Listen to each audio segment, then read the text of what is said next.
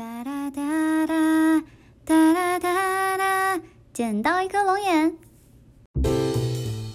嗨，大家好，我是莫妮卡，欢迎回到捡到一颗龙眼。那今天这一集呢，我们会继续上一集这个爆米花就是要很甜单元的，谈二十世纪开始的黑人运动的主题。那今天呢，一样会介绍非常多有关的历史，还有好看的电影给大家哦。那废话不多说，我们马上开始吧。那先帮大家复习一下上一次的内容。上一次呢，我们谈到了自从哥伦布发现美洲大陆之后呢，这个奴隶贸易呢开始兴盛，那黑人奴隶呢也开始在这个时期呢大量的进入美洲。那之后呢，美国打了一场独立战争，又打了一场南北战争。那黑人奴隶虽然被解放了，但是黑人的权利呢并没有真的完全得到了伸张。所以呢，我们也介绍了这个十九世纪末的吉姆克劳法。也就是南方各州的这个种族隔离政策，那还有使得这个种族隔离政策呢又持续多合法化了半个世纪的普莱西案。那之后呢，我们也介绍了这个二十世纪开始之后一些十分杰出的黑人人士。那今天呢，我们介绍的重点呢，就是从一九五零年代到六零年代之间的黑人民权运动。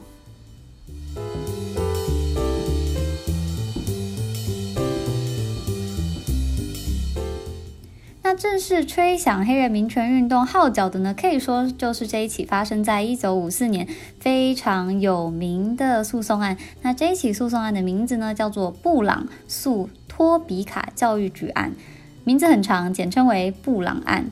那布朗案它其实不是一个单一的案件。它这个布朗案里面，其实它是非常多小的案件组成的。那这些案件的共通点呢，就是他们都是希望这个黑人学校跟白人学校能够拥有真正平等的资源，或是说让优秀的黑人学生或是临近这个学校的当地黑人学生可以进入资源比较丰富的白人学校就读。那我们之前有说过吗？虽然说南方都坚称他们是隔离但平等，但事实上就是黑人学校就是要校舍没校舍，要校车没校车，要什么没什么。那这起布朗案在最后由美国最高法院做出的裁决呢，是认为说这些种族隔离法已经剥夺了黑人学童的教育权，并且违反了美国宪法第十四条修正案中所保障的平等权，所以呢，这些。种族隔离法都是违宪的，那也因此呢，南方各州的这些种族隔离法呢，简单来说就是真正的被推翻了。所以在布朗案过后呢，美国的黑人民权运动也终于如火如荼的展开了。那这起布朗案呢，可以说就是完全跟上一集的普莱西案形成强烈的对比。那讲到这个布朗案呢，就不得不提到美国非常有名的大法官华伦。那华伦呢，他在一九五三年到一九六九年之间呢，担任美国的大法官，并且在他任职的期间内，推动了一系列的宪法革命 （Constitutional Revolution）。华伦他本人呢，非常支持黑人平权运动。那布朗案呢，也是经由他手打响名号的第一个案件。那讲到这个大法官呢，美国总共有九位大法官。那大家可能比较熟悉的呢，应该是今年刚过世的一个女大法官，叫做露丝金斯伯格。那露丝金斯伯格呢，她本人的人生呢也是非常的精彩。那她也有一部她的传记电影，叫做《法律女王》啊，英文名字叫做《On the Basis of Sex》。金斯伯格他本人呢，在担任大法官之前，就因为打了很多这个性别平权的案子，所以变得很出名。那在金斯伯格去世之后呢，川普提名的这个大法官呢，因为是属于比较保守派的，所以之前有一阵子呢，也还蛮是一个讨论话题的。那我觉得从这个普莱西案跟布朗案，大家应该有一点可以感受出来说，诶，美国的这个大法官是确实。非常重要的一个位置。那美国从一开始就是一个以法立国的国家嘛，那很多事情都要求一定要有法可循。那也因此呢，这个九位大法官为什么会如此的重要呢？因为你一直上诉，一直上诉，最后就会来到宪法法庭喽。那这个九位大法官里面呢，如果这个九位都是很自由派的，或是九位都是很偏这个保守派的话，那做出来的决定呢，可能就会非常非常的不一样。而且因为美国的这个大法官基本上呢是属于终身制。所以新上任的这个大法官呢，如果他活得够久的话，可能会在上任之后的二三十年或甚至更久，都会或多或少的继续对美国的社会造成影响。所以我想大家应该说到这里就可以理解说，为什么美国的这个大法官大家会这么的在意了。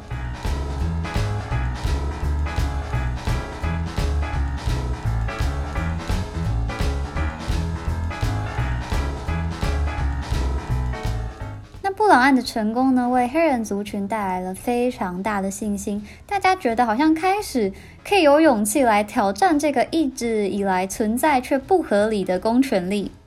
布朗案的隔年，一九五六年发生的 Rosa Parks 事件。Rosa Parks 呢，是一位住在阿拉巴马州的黑人女性。那她当时呢，因为拒绝在公车上让座给一位白人，因此遭到逮捕。那 Rosa Parks 被逮捕了之后呢，这个黑人团体也发起了霸乘公车的活动。那其实，在一九五零年代呢，这个汽车在美国已经慢慢的普及了，但是因为黑人因为经济比较弱势的关系，所以大部分可以买车的人没有这么多。嗯，大部分人的交通运输呢，还是依赖公车。那所以搭公车的黑人呢，其实是比白人呢还要多得多的。那现在如果黑人都不搭公车的话，这些公车要怎么生存下去呢？也因此呢，当时这个公车霸乘活动其实算是蛮成功的，吸引了社会的目光。那这些黑人们呢，当时也非常的团结。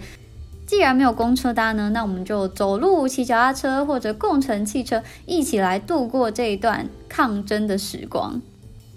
那隔年，Rosa Parks 事件的判决出炉，黑人平权运动再次得到了胜利，也让美国公车上白人前、黑人后的座位安排，以及黑人必须让位给白人乘客这样的恶法传统呢，正式走入历史。那 Rosa Park 事件的幕后功臣之一呢，就是大家可能都听过的金恩博士。金恩博士呢，是当时在事发地点阿拉巴马州的一名教会牧师。那稍待片刻，等一下呢，我们还会继续聊到金恩博士。那在此之前呢，让我们来聊聊在这个黑人民权运动当中呢最有名的活动之一，那就是餐厅静坐抗议，呃，英文叫做 Sit-in Movement。那当时因为这个种族隔离政策的关系呢，餐厅也是有分白人餐厅跟黑人餐厅的哦。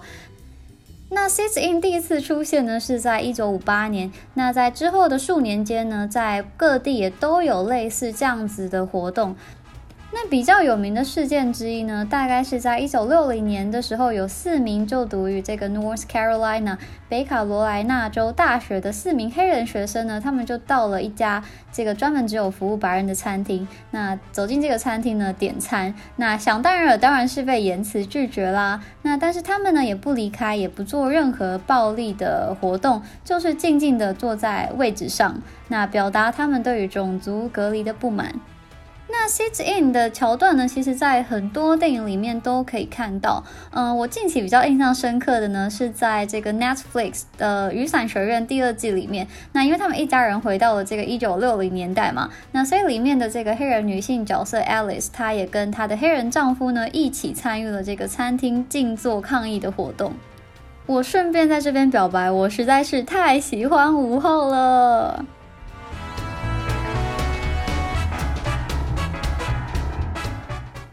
黑人民权运动进入一九六零年代之后呢，此时出版了一本非常重要的书，叫做《梅冈城故事》，或者翻作《杀死一只知更鸟》（To Kill a Mockingbird）。那这本《梅冈城》呢，跟我们在聊南北战争的时候提到过的另外一本小说《汤姆叔叔的小屋》，都非常忠实的反映了这个当代白人对于黑人的观感。那这两个故事之间的反差呢，我觉得也是非常耐人寻味的。如果你还不知道我在说什么的话呢，可以去听一下我们上一集聊这个宪法第十三条修正案的部分。那我简单来说一下这个梅冈城故事的概要。这个故事的主角呢是一家人，那这个一家人呢有这个爸爸跟两个小孩，那这是一个白人家庭。那他们后来因为搬家搬到了这个阿拉巴马州一个南方州的小镇上。那这个白人爸爸呢是一名律师。这个爸爸呢，在故事里面呢，是一个象征正义的角色。那在他们搬到这个小镇后不久呢，小镇发生了一起重大的事故，那就是一名黑人男性被控强暴一名白人女性。那白人爸爸呢，后来就出庭为黑人辩护，也当场戳穿了说，其实这一切呢，都是指控黑人强暴的白人女性跟他的父亲联手起来诬陷黑人的。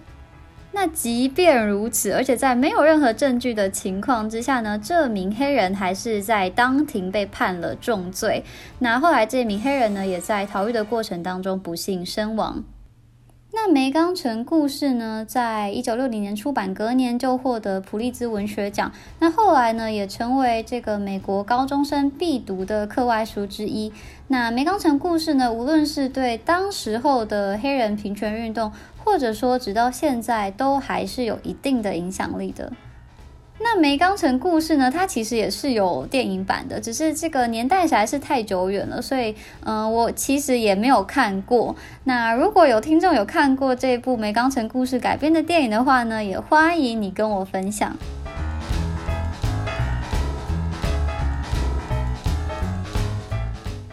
接着来到了一九六三年，没错，我们正式迎来了黑人平权运动的高潮。在一九六三年的八月呢，由金恩博士领导发起了一场在美国首都 D.C. 的游行 （March on Washington）。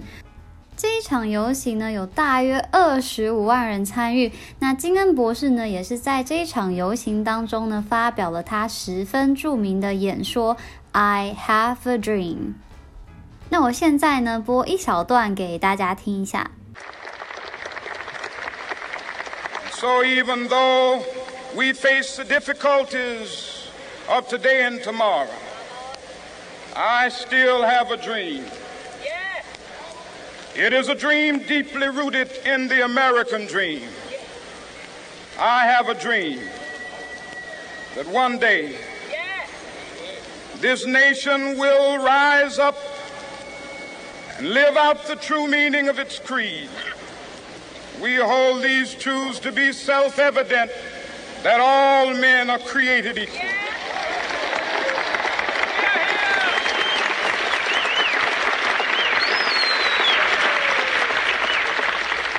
I have a dream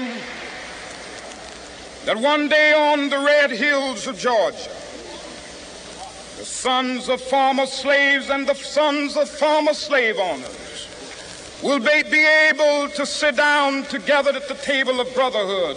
I have a dream that one day, even the state of Mississippi, a state sweltering with the heat of injustice, sweltering with the heat of oppression, will be transformed into an oasis of freedom and justice. I have a dream that my four little children will one day live in a nation where they will not be judged by the color of their skin, but by the content of their character. I have a dream today.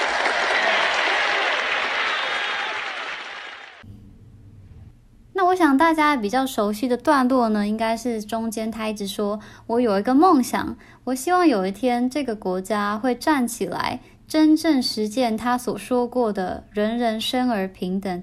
我希望有一天，在乔治亚的山坡上，昔日奴隶的儿子能够与昔日地主的儿子如同兄弟般的坐在一起。”我希望有一天，甚至连像密西西比州这样一个正义逆击、压迫成风、如同沙漠般干涸的地方，都终将变成自由和正义的绿洲。我希望有一天，我的四个孩子不必再因肤色而受到论断，而是能够生活在一个愿意正视他们人格的国家里。那在金恩博士的这个演说里面呢，他就有强调说，一百年前的今天，黑奴受到了解放，但是，一百年后的今天，生活在美国的黑人仍然是受到了种族隔离跟种族歧视的禁锢。那在这个演讲里面呢，他有一个非常有趣的譬喻，他说，呃，对于美国的黑人来说，这个国家就像是对黑人们开了一张空头支票，但是呢。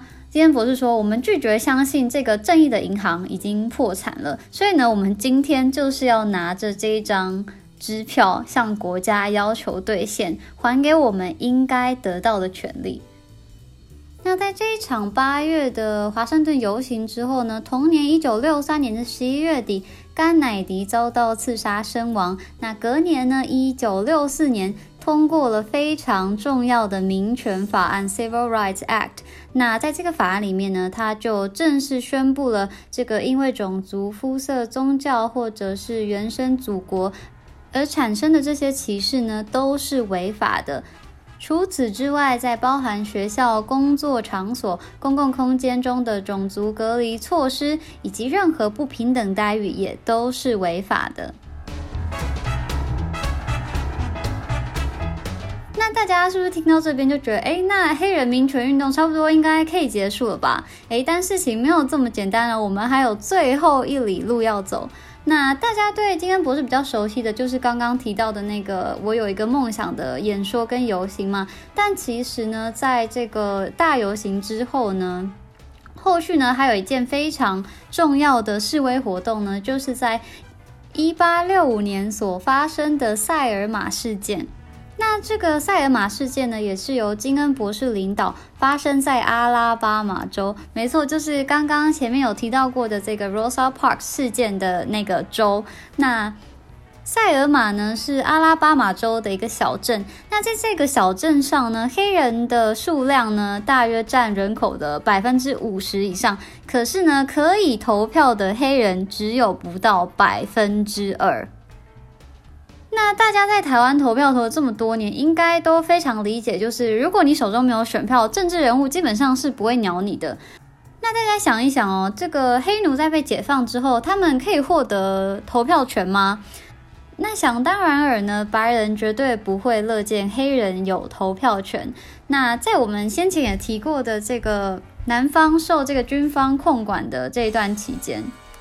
其实很多黑人是可以正常投票的哦，但是在这个军队撤除之后呢，除了这个吉姆克劳法之外呢，他们在这个投票权上面呢，也动了非常多的手脚。例如说呢，很多南方的州就规定说，呃，譬如说你要会认字，你要通过譬如说一个像智力测验的东西，你才可以投票。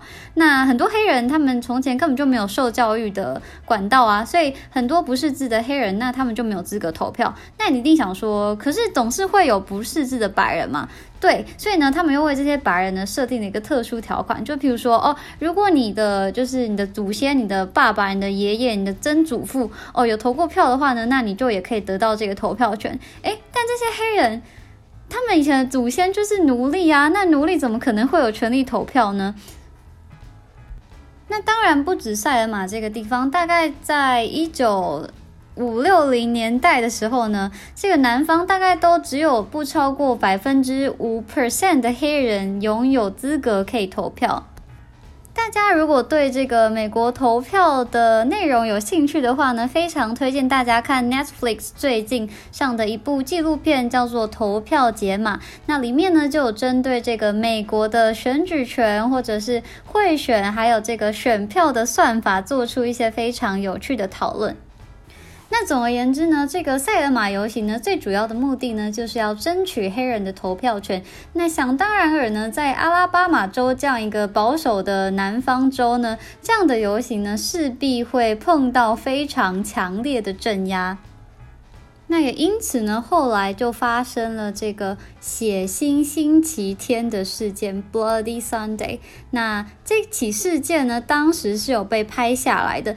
那后来呢，也透过当时越来越普及的电视呢，将这个非常血腥的画面呢，传送到了全美的家家户户，也让塞尔玛游行呢，从区域的事件变成了全国性爆炸新闻。而且非常讽刺的是呢，当天这个写星星期天的这个新闻转播的时候呢，其实它是用一个插播的方式。那它插播到的这个节目呢，就是当时。在这个电视上首播的这个《纽伦堡大审》这部电影，那当时因为很多美国人都很期待这一部电影在这个电视上播映，所以呢，非常多人在观看。但是呢，很好笑的就是，你在这个电影里面看到这个。呃，纳粹如此欺压这些犹太人，然后这个盖世太保啊，抓人啊，打人这些可怕的画面，然后接下来插播一个新闻，就是你自家美国人的警察在打自家的人民，哦，这个感觉真的是五味杂陈呐。那所以这个新闻呢，一播放出去之后呢，就引起了全国的哗然。舆论呢也逐渐升温，后来金恩博士呢也亲自到白宫拜访了当时的詹森总统，那后来呢也得到总统支持，所以呢他们后来呢又申请了一次游行，那这一次的游行呢有这个总统派来的这个国家警卫队保护着这些游行的民众，确保不会再有任何流血事件发生。在塞尔玛游行过后呢，同年一九六五年，美国就通过了非常重要的投票权法案 （Voting Rights Act）。那正式明文禁止在这个投票的政策上有任何种族歧视的现象，确保这个少数族群投票的权利。那在经过这两个法案，这个一九六四年的民权法案跟一九六五年的投票法案之后呢？吉姆克劳法总算是正式的走入了历史的坟墓。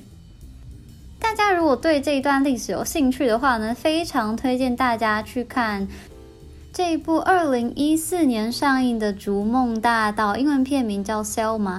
那在这部片里面呢，你除了可以看到刚刚提到的这个《I Have a Dream》的演说之外呢，你也可以看到关于塞尔玛事件的精彩始末。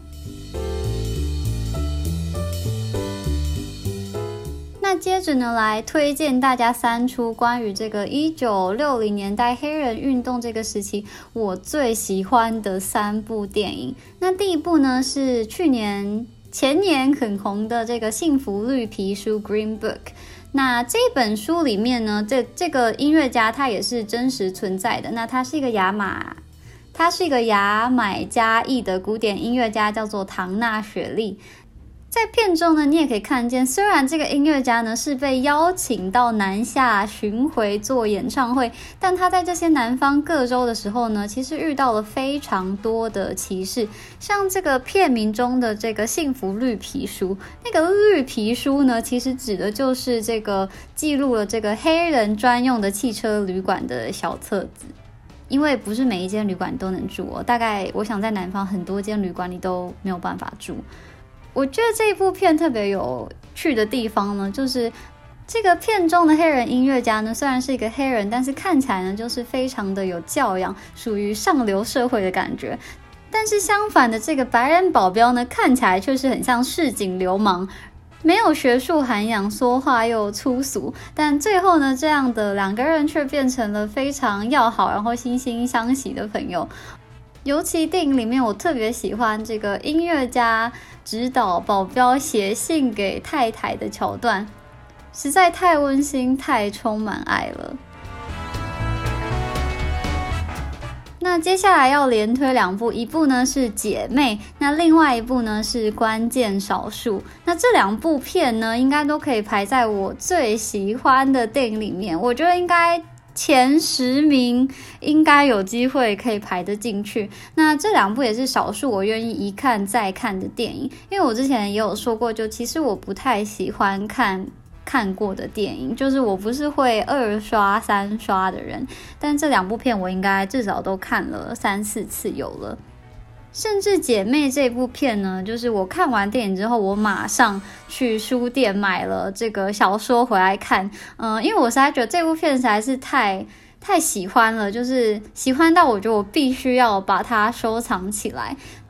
我觉得电影翻拍的算是还蛮不错的，唯独我觉得电影在这个 Evelyn 跟她照顾的这个小女孩之间的描写刻画没有像书里面那么的深刻，那所以在最后这个离别场景的时候，好像就没有看书的时候，嗯，内心这么的动容。但整体而言，我觉得《姐妹》这部片呢是非常非常值得一看的。我到现在都还是深深的记得，在这个《姐妹》里面，Evelyn 时常对。她的小女孩说的那一句话，就是说：“You is smart, you is kind, you is important。”我觉得就是因为这个 Evelyn 跟小女孩之间的连结是这么的紧密，那所以相比这个小女孩的妈妈们对于这个黑人女佣的歧视，就会更让你觉得说这些歧视是很。Godless 的这些歧视都是人们为了私心所创造出来的。那最后一部要推荐的呢，就是又是我最喜欢的真人真事改编，没错，就是《关键少数》（Hidden Figures）。那这部电影其实很有趣哦，就是 Hidden Figures，就是 Figures 呢，它在英文里面呢可以代表人，但是又可以代表数字。那这部电影里面的三个主角呢，他们是真实在 NASA 工作的三个黑人科学家。那他们主要的工作呢，就是计算数字。那这群女科学家呢，除了是女性，又是黑人，所以呢，在 NASA 里面呢，虽然辛勤工作，可是呢，是完全得不到重视的，就像是隐形人一样。所以呢，这部片名呢，才会叫 Hidden Figures。那这部片里面呢，有两个我超级喜欢的演员，一个就是刚刚之前有听过的这个 Octavia Spencer，那另外一个呢，是我们在介绍这个 Harriet 的时候，我有提到过的超美、超漂亮的 Janelle Monae。那他们在这部电影里面饰演的三个女性黑人科学家呢，包含 Catherine Johnson，还有这个 Dorothy Vaughan 以及 Mary Jackson。那他们三个呢，都是有真实存在过这个 NASA 的人物。甚至这个 Catherine Johnson 跟 Mary Jackson，他们在这个 NASA 的园区里面，还有以他们的名字来命名的大楼建筑物哦。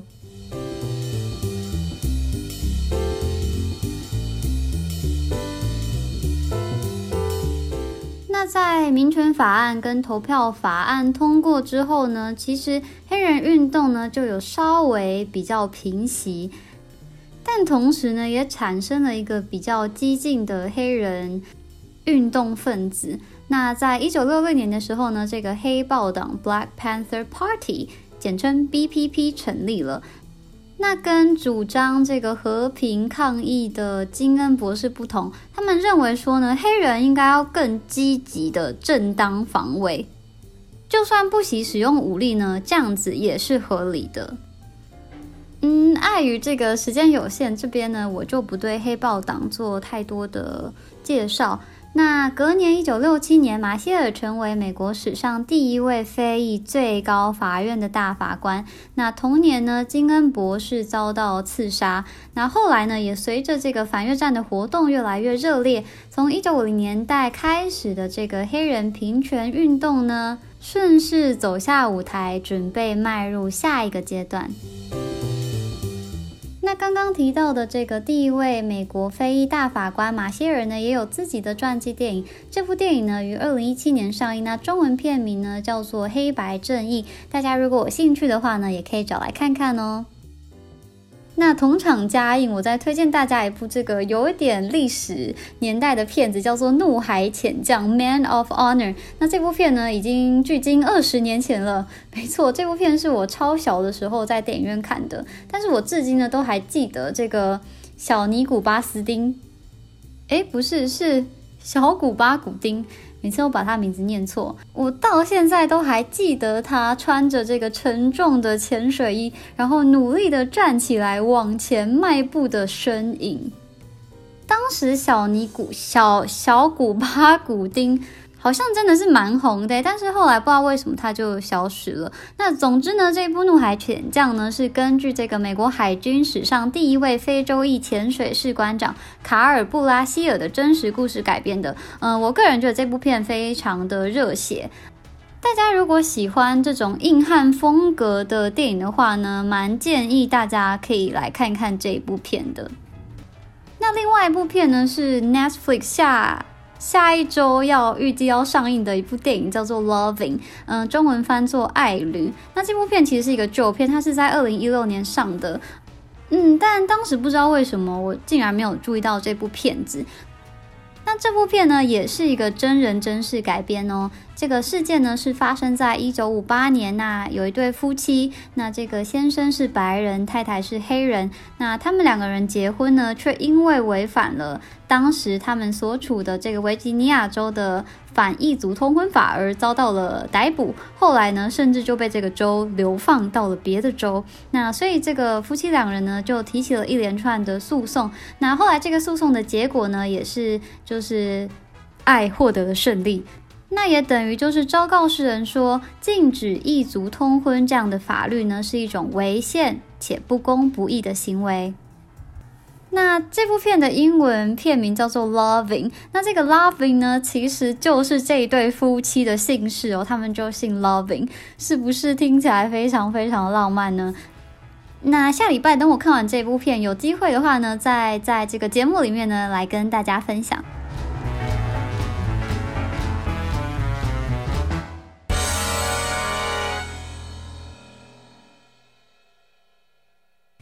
好的，所以这个这一集的节目时间好像又差不多了。结果呢，我还是讲不完，哈哈哈哈哈。嗯，我我猜下一集的节目应该会稍微比较短一点啊。那下一集呢，我们就是来聊聊这个，在历经了千辛万苦的黑人民权运动之后，美国的黑人到底变得怎么样了呢？大家的生活有没有过得更加美好了呢？想知道答案的话，记得下礼拜一定要记得准时收听哦。那最后提醒大家，如果有任何问题、心得或是意见的话呢，都欢迎你上脸书搜寻粉丝团“捡到一颗龙眼”留言或者私信给我，我都会认真听、认真回复的。那如果你觉得我们节目很不错的话呢，也欢迎你把我们推荐给你的亲朋好友。或者小额赞助我们喝一杯乌龙拿铁加珍珠，对我们来说都是莫大的鼓励哦。那今天节目就到这边，我们下集见。我是莫妮卡，拜拜。